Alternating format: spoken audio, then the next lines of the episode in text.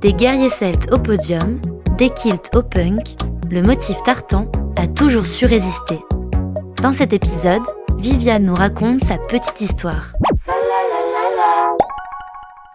Tout commence vers l'an 800 avant Jésus-Christ où les Celtes commencent à porter des manteaux réalisés à partir d'un tissu à carreaux. À l'époque, la couleur des tartans permettait de déterminer le rang de son porteur. Une couleur pour les servants, deux pour les paysans, trois pour les officiers, cinq pour les chefs, six pour les druides et sept pour les rois. Les premiers tartans étaient vraisemblablement composés de simples carreaux de deux ou trois couleurs. À partir de là, le tartan devient le motif officiel de l'Écosse si l'on en croit le film Braveheart de et avec Mel Gibson, dans lequel il interprète le chevalier écossais William Wallace. Mais après la rébellion du prétendant écossais à la couronne d'Angleterre, Charles Edward Stuart, les Anglais ont envahi l'Écosse et ont interdit le port du tartan en 1746, non mais.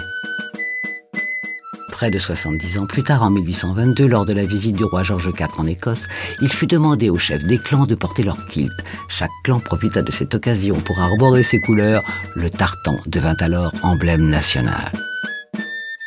Près d'un siècle plus tard, en 1924, la maison Burberry fait de son tartan écossais blanc, noir et chameau, appelé Novacek, le leitmotiv de ses collections.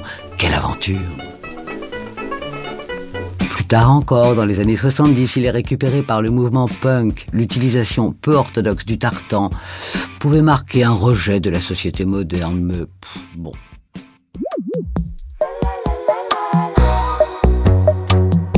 La petite histoire de est un podcast coproduit par TV Only et Initial Studio, adapté du magazine audiovisuel éponyme, produit par TV Only, Jean Monco et Séverin Delpont, imaginé et commenté par Viviane Blassel et écrit par Benjamin Doise sous la direction de Viviane Blassel.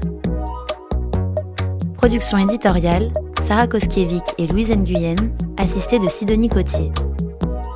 Montage et musique, Johanna Lalonde avec les voix de Viviane Blassel et Louise Nguyen.